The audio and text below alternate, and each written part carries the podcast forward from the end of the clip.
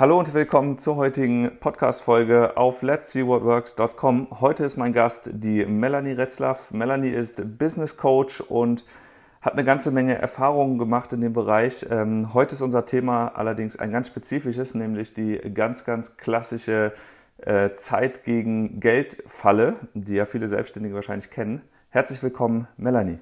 Ja, danke, dass ich da sein darf. Sehr gerne. Ich freue mich total, dass du heute hier bist. Ähm, wir haben uns vor ähm, ein paar Tagen in Porto auf der Citizen Circle Konferenz getroffen und ähm, wir haben unter anderem über dein neues Business gesprochen. Äh, du bist ja Business Coach, das habe ich gerade schon gesagt und du hast eine Methode entwickelt auch, über die wir heute auch sprechen wollen. aber vielleicht sagst du selbst noch mal kurz, woher du eigentlich kommst, was so deine, deine, dein Background ist. Meine Historie ist, ähm, also ich hatte vier Jahre lang in München eine Marketingagentur, Internetmarketing, habe da so quasi All-Service angeboten äh, von Webseiten, SEO, Content Marketing, Facebook, alles drum und dran. Und ähm, ja, viele, die vielleicht so eine Dienstleistungsagentur haben, kennen diese typischen Probleme, die man dann hat. Ähm, ist es wahnsinnig stressig. Das sind alles Individualprojekte, die man macht. Ähm, der Kunde versucht, die Stundenpreise zu drücken. Wenn man in den Urlaub gehen will, hat man vor dem Urlaub wahnsinnig viel Stress. Nach dem Urlaub hat man wahnsinnig viel Stress. Und bei mir war das so, ich hatte zwar ganz gute Umsätze, ich habe auch mit vielen Freelancern gearbeitet, die mir zugearbeitet haben, aber bottom line, also Gewinn ist gar nicht so viel bei rausgekommen. Das lag auch daran, dass ich mich bei den Individualprojekten auch immer mal wieder verkalkuliert habe in den Angebotspreisen. Und ich habe so für mich gemerkt, obwohl ich ziemlich viel Business gemacht habe, bin ich nicht so richtig vorangekommen. Und ich wusste halt, dass das kein Businessmodell für die Zukunft für mich ist. Ähm, ich war auch ziemlich gestresst in diesen vier Jahren und wollte da einfach mal wirklich auf meine Probleme gucken, was stört mich so stark an meinem Business und wie kann ich das verändern, damit mir mein Business endlich wieder Spaß macht, weil das Thema Internetmarketing fand ich immer spannend. Aber so wie das Geschäftsmodell, so wie ich es angeboten habe, das hat mir wirklich überhaupt keine Freude mehr bereitet. Und ja, ich fing halt an, meine eigenen Probleme in der Dienstleistung zu lösen und konnte das dann auch sehr gut. Also ich habe sehr gute ähm, Lösungen gefunden für die Probleme, die ich aufgezählt habe und habe dann gemerkt, es gibt so viele Leute in meiner Branche, die ganz ähnliche Probleme haben. Ich möchte denen eigentlich ein Angebot schaffen, um auch deren Probleme, Dienstleistungsprobleme zu lösen. Und so ist mein neues Business, Business mit Struktur entstanden. Cool. Ähm, da reden wir gleich nochmal drüber, was jetzt eigentlich genau Business mit Struktur äh, ist und was dahinter steckt. Du hast ja gesagt, Internetmarketing ist dein Thema. Also du hast das zuerst als Selbstständige gemacht, als Freelancerin und hast dann aber irgendwie eine Agentur gegründet und hast dann aber die Agentur sozusagen äh, wieder abgegeben oder äh, runtergefahren, wie man das nennen mag, um eben eine, mit einer neuen Methode äh, ein ähm, bisschen skalierbarer daran zu gehen. Das war so dein Weg, richtig? Genau. Am Anfang war der Plan so, ähm, die Konzeptionsphase von der Umsetzungsphase zu trennen. Und im Business mit Struktur wollte ich eigentlich mit meinen Kunden nur an der Konzeption arbeiten und dann aber auch immer noch äh, die Umsetzung anbieten. Jetzt hat sich das aber so entwickelt, dass die Konzeptionsphase also so gut funktioniert, ähm, dass ich gerade nicht so viel Interesse habe, Umsetzung auch anzubieten. Also wenn der Kunde dann diese Umsetzung braucht, dann empfehle ich Ihnen lieber andere Dienstleister, die die Umsetzung machen. Ah, okay. Das ist das der Trick schon, dass man quasi jetzt nicht mehr alles selber macht, sondern nur noch sozusagen die, die Vorarbeit, die Anbahnung, die Vereinbarung, die Akquise am Ende macht und dann am Ende die eigentliche Arbeit äh, irgendwie auslagert oder abgibt?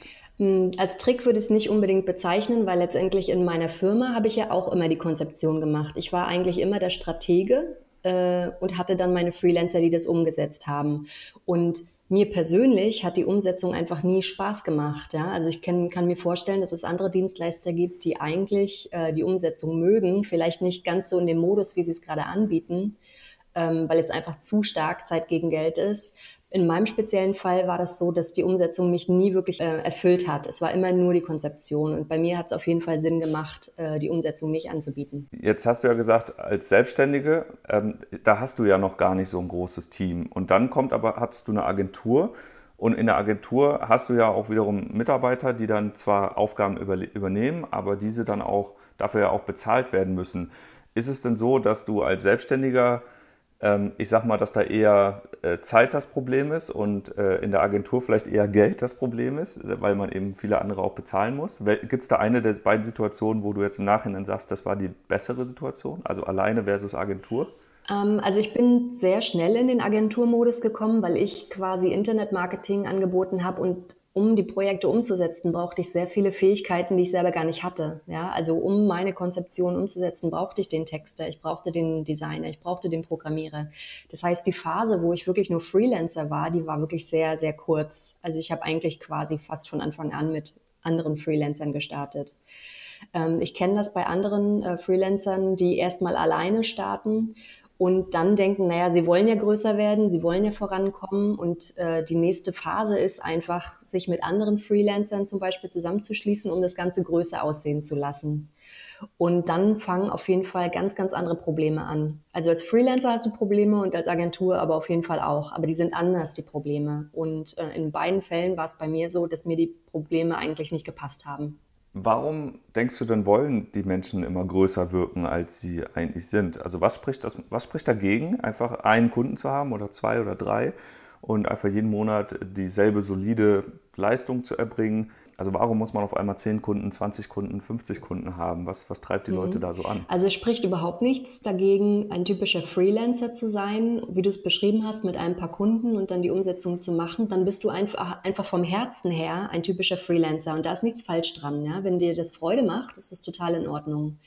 Es gibt aber viele Menschen, die überhaupt den Weg in die Selbstständigkeit starten, weil sie eigentlich ein Unternehmerherz haben. Ja, aber gleich groß starten ist für viele nicht möglich, weil sie nicht wissen wie, weil sie kein Kapital haben. Und dann ist der erste Schritt, um das erstmal zu testen, eine Dienstleistung auf Freelancer-Basis anzubieten.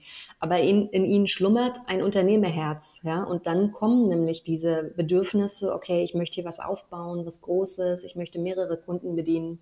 Also es kommt darauf an, was dein eigenes Mindset ist und ob du vom Herzen her ein Freelancer bist oder ein Unternehmer. Und wenn du ein Unternehmerherz hast, dann stören dich diese Probleme. Wenn du ein Freelancer bist, dann sind es für dich keine Probleme, weil du genau das gerne machst. Okay, und das Problem als Unternehmer ist dann am Ende tatsächlich auch eine, ich sag mal, entsprechende Entlohnung zu bekommen, die vielleicht sogar höher ist als das, was man als Freelancer pro Stunde nachher verdienen kann. Ja, die Idee ist halt weg von diesem Zeit gegen Geld-Gedanken zu kommen, wo man ja wirklich Stunde für Stunde als Freelancer noch abrechnet, hinzu, ich verkaufe vielleicht Pakete oder ich verkaufe Ergebnisse, Werte und habe so die Möglichkeit dann auf die Stunde gesehen, am Ende vielleicht sogar einen, einen deutlich höheren Stundenlohn, wenn man so umrechnen mag, zu bekommen.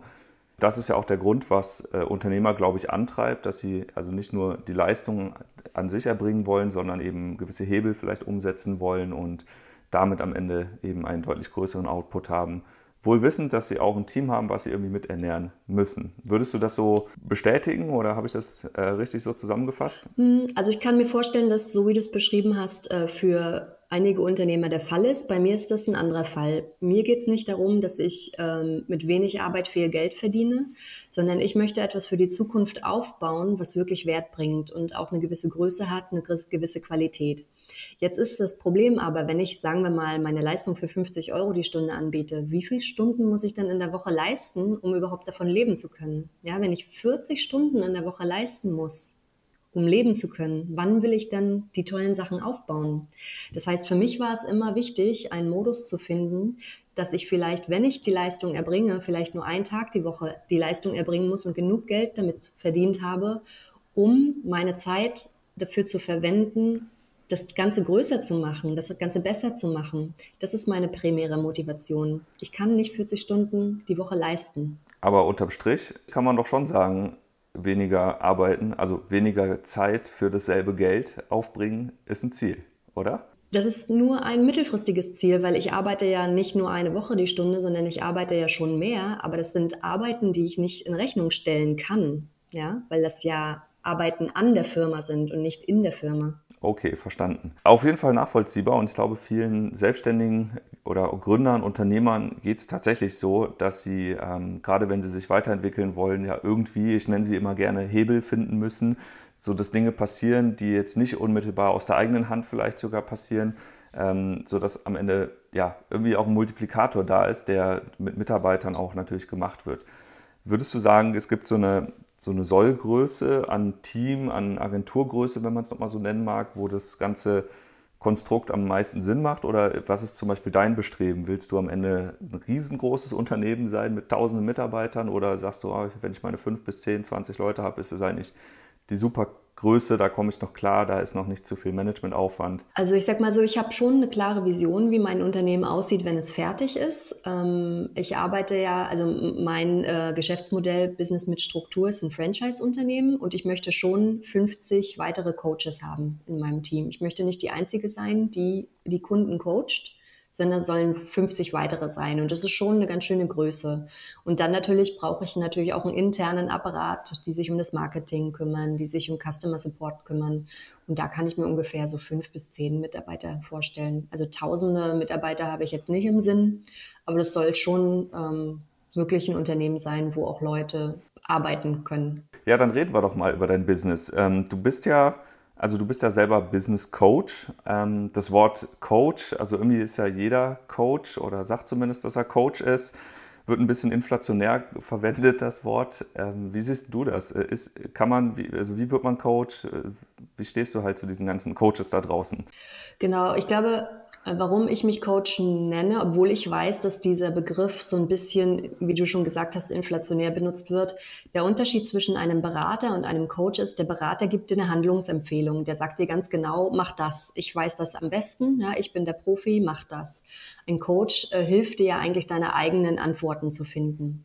Und ein Coach ist eigentlich ähm, der Meister des Prozesses. Ja? Das heißt, wenn ich Klienten coache, zum Beispiel aus einer Branche, die mir doch ein bisschen fremd ist, weil ich jetzt nie äh, in, in, dieser, in diesem Bereich viel gearbeitet habe, kann ich dir trotzdem helfen, weil meine Expertise ist, dich durch den Prozess zu führen. Der Berater muss wirklich für die Branche richtig gut sich auskennen, der Coach eigentlich nicht. Ja, der kann von äh, außen durch den Prozess dich führen, um auf deine Antworten zu kommen. Das hat für mich, dieser Begriff hat für mich massiv gepasst, weil das ist eigentlich wirklich den Kern, äh, den ich liefere für dich. Ich helfe dir, deine eigenen Antworten zu finden. Und ich kann mir schon vorstellen, gerade sehr viele junge Leute, die gar, noch gar nicht so viel Erfahrung haben oder die nicht mal einen Prozess haben, nennen sich Coaches. Und da kann ich das schon verstehen, dass Menschen ein bisschen kritisch dem, ja, dem Wort gegenüberstehen. Du hast gerade das Wort Prozess auch nochmal genannt. Ähm, du hast ja auch einen Beitrag ähm, bei Let's See What Works geschrieben. Da verwendest du das Wort Methode. Ist denn das, was der Coach am Ende mitgibt, also dass er quasi wie in der Schule, ne? man kriegt mal was beigebracht, wie bestimmte Dinge funktionieren, eine Methode und verwendet die dann und läuft und läuft selber los.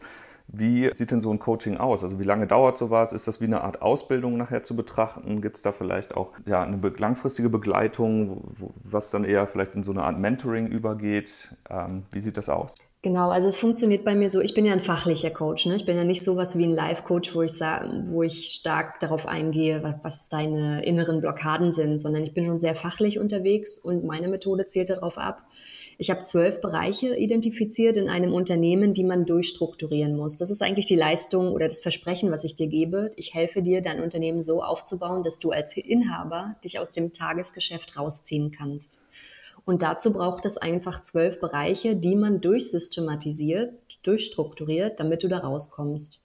Das Coaching bei mir würde einfach so ähm, äh, ablaufen, dass wir vorher kurz ein Erstgespräch haben und wir gucken, okay, wo sind denn jetzt die Baustellen? Das höre ich ziemlich schnell raus, wenn der ähm, Klient was sagt, dann habe ich schon immer sehr stark äh, ja, weiß ich schon, wo, wo, wo es hapert. Und dann würden wir genau an diesem speziellen Bereich arbeiten. So, und der erste Schwung äh, sind einfach ungefähr drei Bereiche, die wir bearbeiten. Und dann hast du schon wahnsinnig viel Input erstmal gekriegt, ja. Und dann brauchst du ein bisschen Zeit, um das umzusetzen, um das zu implementieren. Und da machen wir dann erstmal coaching-technischen Cut, weil das erstmal reicht. Also ich sage immer, ähm, du brauchst dann erstmal, musst es erstmal verdauen. Und dann geht's aber auch noch weiter. Also du kannst auch ähm, dich weiter begleiten lassen von mir, aber nicht mehr so intensiv und nicht mehr, ähm, also viel flexibler, intensiver in der zweiten Iteration. Also der Anfang ist sehr intensiv und dann hast du sehr viel, mit dem du erstmal arbeiten kannst und solltest. Und dann wird die Zusammenarbeit ein bisschen flexibler und weniger intensiv. Mhm. Für wen ist denn dieses, also dein Coaching jetzt sinnvoll überhaupt? Sind das Leute, die schon irgendwie Business machen, aber eben, also vielleicht sogar solides Business machen und eigentlich gar keine Geldprobleme haben, sondern nur dieses Zeitproblem? Oder ist es auch für Leute äh, oder vor allem für Leute, wo du sagst, die müssen überhaupt erstmal irgendwie eine Richtung finden und vielleicht sogar eine fachliche Richtung finden und ihre Nische finden, um überhaupt erstmal Geld zu verdienen. Hm. Also ich sag mal so, besonders gut als Klient äh, oder die Methode eignet sich besonders gut für dich, wenn du schon so ungefähr mindestens ein bis zwei Jahre im Business bist, weil wenn du noch mit Fragen kommst, oh mein Gott, wie, wie soll ich meine Steuer anmelden oder wo kriege ich meinen allerersten Kunden her, dann äh, ist es zu früh. Also da machst du dir noch nicht Gedanken um Strukturen. Ja, das kommt erst, wenn du schon ein bisschen Business gemacht hast und schon ein bisschen weißt, wie der Hase läuft. Aber jetzt willst du irgendwie eine Skalierfähigkeit in dein Unternehmen bringen. Das heißt also, so zwei Jahre solltest du schon dabei sein. Und dann habe ich schon vier ganz konkrete Zielkunden, auf die die Methode abgestimmt sind. Das sind erstmal diese typischen Freelancer, die aber vom Herzen her ein Unternehmer sind und sie schaffen es aber nicht, diesen Switch zu machen. Wie kommen sie vom Freelancer zum Unternehmer? Die, ähm, für die funktioniert die Methode gut. Dann die ganzen äh, Top-Berater, die ihre Tagessätze 1500 Euro am Tag machen, aber sie wissen auch nicht, wie sie ihre Expertise skalieren sollen, weil letztendlich machen sie auch nur Nasengeschäft. Dann haben wir die ganzen Dienstleistungsagenturen und so typische Serial Entrepreneurs, die halt viele verschiedene Projekte haben. Ja, bloß das sind halt so eine extrem Ideenmenschen, die die hopsen von einem Projekt zum anderen und ähm, wenn sie selber die Lust daran verloren haben, dann stirbt das Projekt meist, weil sie gar nicht die Strukturen entwickelt haben, dass es von, äh, von alleine weiterlaufen kann, wenn sie schon wieder an der nächsten Idee äh, basteln. Das sind eigentlich die vier Zielkunden, auf die die Methode sehr, sehr gut funktioniert. Ja, ich kann zumindest aus der einen äh, Zielkundengruppe sagen, das ist auf jeden Fall wichtig, irgendwie Struktur zu haben. Und äh, ich selbst baue ja an verschiedenen Projekten rum und finde es äh, eben wichtig, da auch nachhaltige Konzepte oder ja, eine Strukturen irgendwie zu entwickeln, sodass das Unternehmen auch irgendwann natürlich ohne mein eigenes Zutun weiterleben kann. Für mich selbst, ich habe es immer so formuliert, als Unternehmer bin ich dann erfolgreich, wenn ich mich selbst maximal überflüssig gemacht habe. Und das ist ja auch im Prinzip das, was du sagst. Ähm, vielleicht auch nicht bis zu einem hundertprozentigen Grad, aber eben äh, zu, einem, zu einem Großteil, sodass man am Ende eben wachsen kann, skalieren kann und äh, ja, ein, ein Unternehmen auf die Straße bringt, was irgendwie seine eigene Struktur hat und eben weiterläuft. Genau, und ähm, das ist übrigens auch, ähm, du musst dich, also wenn du die Ambition hast, ein Unternehmen auch mal gewinnbringend zu verkaufen, dann musst du so gearbeitet haben, dass es nicht abhängig von dir ist. Du kannst das Unternehmen nicht verkaufen, wenn es abhängig von dir ist, ja. Ja, das stimmt. Ähm, das ist ja häufig auch ein Problem, was viele ähm, Personenmarketer haben, also Leute, die halt ein Business bauen, was den Namen ihrer Person trägt oder eben sehr, sehr stark an die Person gebunden ist. Ob das jetzt Blogger sind, ob das jetzt irgendwelche weiß nicht, Speaker sind, ob das ähm, ja, irgendwelche Kursmenschen sind, die halt äh, einfach das Produkt nach, nach, sich selbst benennen. Das wird tatsächlich schwer, das irgendwann halt äh, loszureißen. Wobei es gibt ja auch Beispiele wie Jochen Schweizer, der hat es ja geschafft. Das Unternehmen gehört ihm ja gar nicht mehr, glaube ich, mittlerweile, hat es verkauft und trotzdem heißt es noch Jochen Schweizer. Also kann auch funktionieren, ist jetzt kein unbedingtes Ausschlusskriterium, aber macht das Ganze natürlich ein Stück weit schwieriger. Du hast äh, gerade gesagt, du baust es als Franchise-System auf. Wer sind denn Franchise-Nehmer jetzt für dein Business und wer sind die eigentlichen Endkunden dann nachher? Kannst du da nochmal differenzieren? Ähm, also die Franchise-Nehmer sind primär Leute, die eher konzeptioneller unterwegs sind. Also ich habe bereits einen Franchise-Nehmer, also einen zertifizierten Coach und sie ist Top-Beraterin gewesen in, in, im Marketingumfeld, ja, hat wundergroße, tolle Konzeptionen für große Kunden gemacht, kam aber auch an diesen Punkt, ähm, wo sie auch einfach einen Modus hatte, der eher Zeit gegen Geld war und sie hat sich da schon auch gewünscht, äh, eine strukturierte Möglichkeit zu haben, wie sie ihre Services oder wie sie ihre Kompetenz anbieten kann. Und ähm, sie hat zum Beispiel als erstes angefangen, äh, angefragt, ein Coaching bei mir zu machen. Und dann kamen wir halt darauf, naja, eigentlich willst du selber Coach werden. Hier, ich habe schon ein bestehendes Programm. Möchtest du das nutzen? So ist es zustande gekommen. Ich glaube also wirklich sehr Leute, die eher konzeptionell unterwegs sind, ähm, die aber, sie sind schon Experten auf ihrem Feld, bloß sie möchten ihren Geschäftsmodus verändern. Das heißt, diese Co die Coaches dann, also die, die Franchise-Nehmer, das sind diejenigen, die dann am Ende halt selber Dienstleister äh, coachen, um aus der Zeit gegen Geldfalle rauszukommen. Ähm, das heißt, sie ändern ihr Geschäftsmodell und ähm, lassen sich eben von dir zum Coach ausbilden, richtig? Richtig. Also Genau, was Sie von mir bekommen, ähm, ist eine wirklich intensive Ausbildung. Die dauert gar nicht so lange. Sie dauert ähm, 16 Wochen. Das ist relativ kurz von der Coaching-Ausbildung. Aber ähm, die haben halt massive Prüfungen. Also in diesen sech also jede Woche ist wirklich eine Prüfung, die Sie mit mir machen. Ja, also Sie müssen sich die Themen selbst erarbeiten und dann kommen Sie in eine Prüfung zu jedem Thema. Und was sie halt auch bekommen ist durch die Marke Business mit Struktur, das ist mein Anliegen auch, dass die Marke groß wird und eine gute Sichtbarkeit in, in ähm, Deutschland zumindest. Ähm, und darüber sollen sie auch ihre Kunden bekommen. Also es gibt ja viele Coaching-Ausbildungen, ähm, die kosten ziemlich viel und danach helfen sie dir eigentlich nicht, Kunden zu bekommen. Und das ist bei mir definitiv anders. Du sollst über meine Marke, über meine Webseite auch gut Kunden bekommen. Franchise, das kennt man ja aus ähm, ja, zum Beispiel McDonalds-Restaurants oder eben diese typischen Ketten. Da bekommt ein lokaler Unternehmer ähm, eine Marke und bekommt Prozesse, Maschinen und Rezepte zum Beispiel, um Burger zu braten.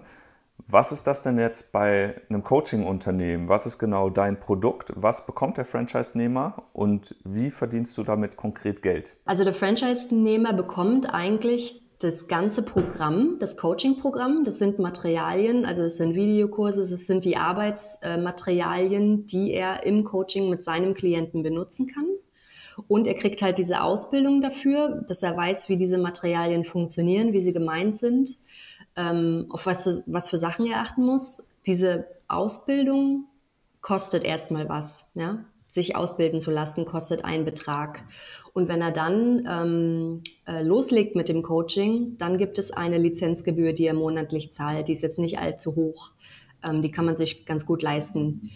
Ja, und das sind eigentlich die Sachen, wie ich Geld verdiene. Einmal mit der Ausbildung, ist einmalig, und dann aber mit der Lizenzgebühr, dass er die Materialien weiterentwickeln, äh, weiter benutzen kann, quasi im dauerhaften äh, Coaching mit seinem Klienten.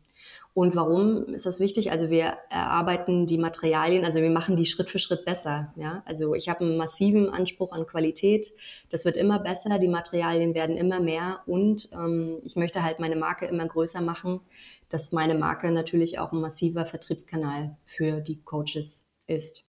Gut, ich würde noch mal gerne ähm, über die Methode selbst sprechen. Und ähm, du hast ja gesagt, das sind zwölf Bereiche, in denen du äh, verbessern kannst oder zwölf Bereiche, an denen man arbeiten kann, damit ein Selbstständiger aus der Zeit gegen Geld Falle rauskommt. Ähm, kannst du mal sagen, wo so aus deiner Sicht die, die typischen Probleme vielleicht sind? Also so das, das ganz klassische Thema, warum jemand denkt, ich komme nicht vorwärts. Hm, also eines meiner zwölf Bereiche ist das Thema Angebote. Da arbeite ich sehr stark äh, mit den Klienten dran. Das ist ganz oft ein Thema, dass sie derzeit noch in einem Modus anbieten, äh, wo sie ein Thema haben. Also ein Thema wie, äh, ich mache Internetmarketing, ich mache Facebook, ich mache SEO oder sonst was. Und dann bieten sie, gehen sie auf den Kunden zu und sagen, hey, das ist mein Thema, mein Stundenpreis sind 80 Euro zum Beispiel. Was kann ich für dich tun, lieber Kunde? Dieser Modus sorgt dafür, sorgt eigentlich genau für die ganzen Probleme. Der Kunde muss sich selber überlegen, wie er deine Kompetenz für sich nutzbar, nutzbar macht. Ja? Dazu braucht es wahnsinnig viele Erstgespräche. Ähm, er braucht ein detailliertes Angebot von dir, was er dir aber noch nicht bezahlen will, wo du schon eigentlich die Konzeption schon fast alles drin hast, quasi kostenlos. Und dann ähm, hat er diese Pseudo-Vergleichbarkeit und fragt sich, warum kostest du 80 Euro die Stunde, wenn der andere nur 60 Euro die Stunde ähm, äh, bekommt. Und das ist eigentlich dieses große Problem. Ja? Ähm, du kennst sicherlich oder deine Zuhörer kennen auch den Begriff Productized Service. Productized Services funktionieren genau andersrum. Da überlegst du dir, wer ist dann mein Kunde? Was hat der eigentlich immer für ein Problem und welche Lösung, welche standardisierte Lösung kann ich entwickeln, um ihm das Problem zu lösen? Und letztendlich entwickeln wir eine Art Productized Service in diesem, äh, äh, in diesem Modul, in der Methode Angebote, wo wir nämlich genau gucken, okay, welche standardisierte Lösung können wir anbieten, die wahnsinnig im Markt gebraucht wird und auch hoch bezahlt wird, weil der Pain einfach so groß ist. Und wie können wir dieses Angebot so aufbauen, dass der Input, den ich geben muss, eins zu eins, ja, also nicht, dass der Preis nicht den Input eins zu eins widerspiegelt. Also man kann seine Angebote mit sehr, sehr vielen Sachen aufwerten, ohne dass es bedeutet, ähm, dass es gleich auf meine Zeit geht. Und da ähm, stricken wir intelligente Angebote einfach, die es überhaupt möglich machen, aus der Zeit gegen Geld Falle zu kommen. Hast du da mal so ein, so ein, Beispiel, wie so ein Productized Service am Ende aussehen kann? Also wenn ich jetzt Dienstleister bin und ich mache, äh, weiß ich nicht, ich baue Websites, dann würde ich jetzt nicht sagen, ich baue dir für 80 Euro die Stunde eine Website, sondern ich baue, ich baue dir für 5000 Euro eine Website. Genau, wenn du, äh, wenn du so ein Modell fährst, kannst du ja dann überlegen, da musst du aber sehr gut definiert haben, was diese Website enthält und was nicht. Ja, du kannst jetzt nicht irgendwelche Specialty äh, Features ähm, noch einbauen, wenn der Kunde das will. Das muss halt vorher sehr stark geklärt sein. Und du wirst wahrscheinlich auch mit bestimmten Templates arbeiten. Ja, dass es schon sehr abzusehen ist, ähm, damit das, äh, der Aufwand nicht aus dem Ruder läuft. Und die Frage ist aber, und da, ähm, da bin ich mit dem Begriff Productized Service nicht ganz einverstanden, weil du nämlich dann auf solche Sachen kommst, wie ich baue dir eine Webseite.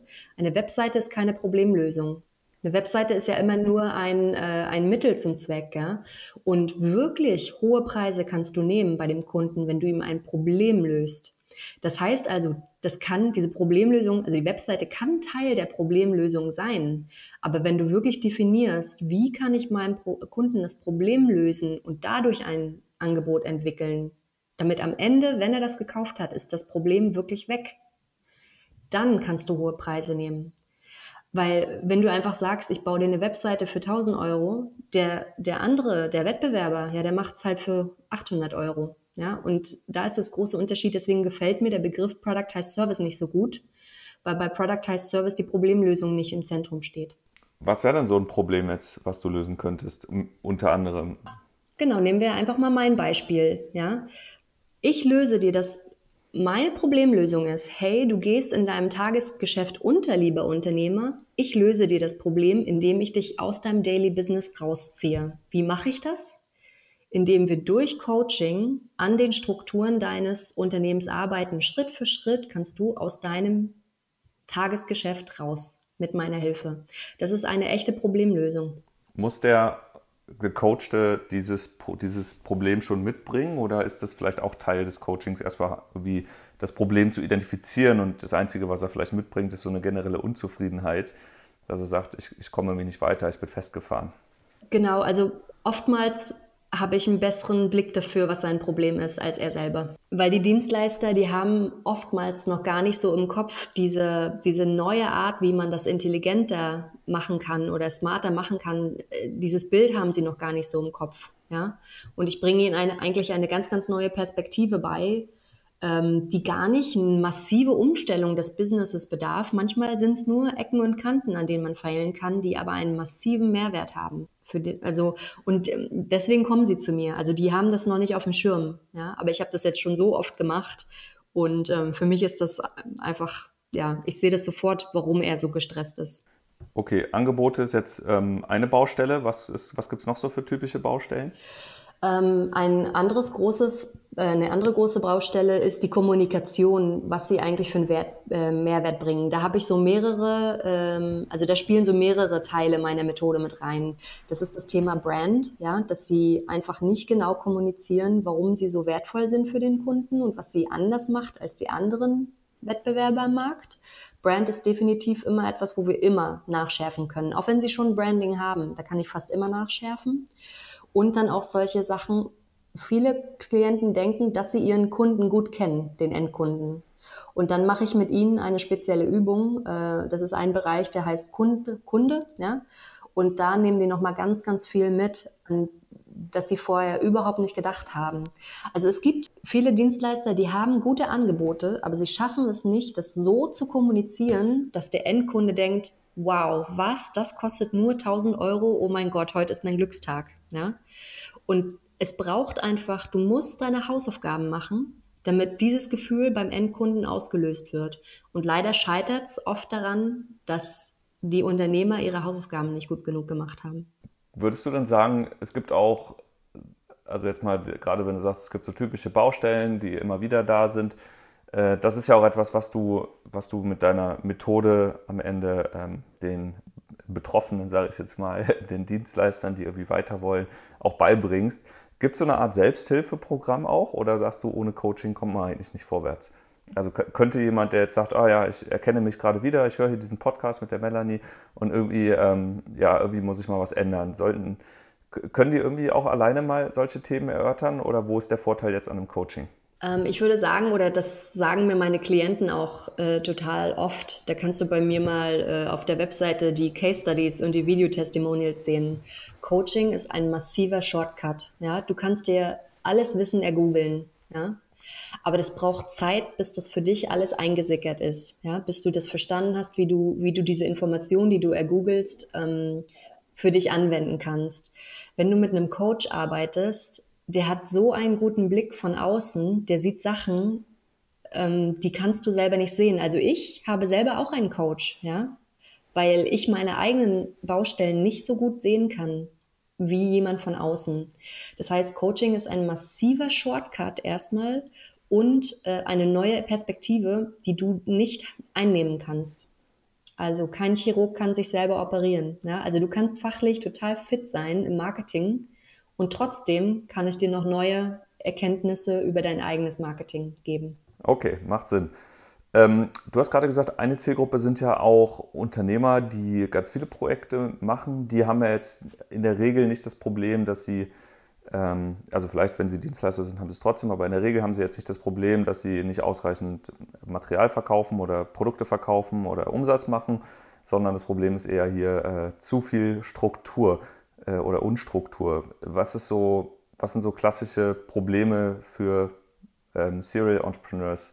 die du lösen kannst oder ähm, versuchst mit der Methode zu lösen? Also bei Serial Entrepreneurs ist es oftmals so, so, es kann sein, dass sie ein total automatisiertes Business haben, ja, aber trotzdem muss man diese Automatisierung, muss man sich drum kümmern. Und da geht es eigentlich darum, dass du Mitarbeiter aufbauen musst, die in deinem Sinne wirklich agieren können. Und es funktioniert nicht, das habe ich tausende Male gesehen. Es funktioniert leider nicht, wenn du dir einfach einen Mitarbeiter reinholst, du dir sagst, so jetzt mach mal, mach mal, mach mal und du, du gehst dann weg. Ja, spätestens in sechs Monaten fliegt dir das um die Ohren.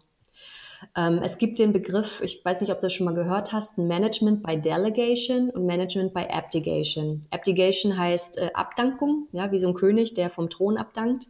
Das ist die schlechte Variante. Das machen ganz viele Unternehmer. Wenn du dir selber die Augen zuhältst und sagst, so, so Mitarbeiter, mach mal ja, und, und nerv mich nicht, weil ich habe so viel zu tun.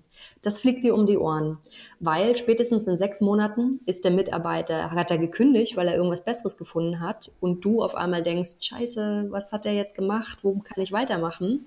Oder nach sechs Monaten merkst du, der hat richtig Scheiße gebaut, hat lauter Sachen gemacht, die nicht in deinem Sinne war, die Kunden beschweren sich und du musst das auch wieder kitten. Ja?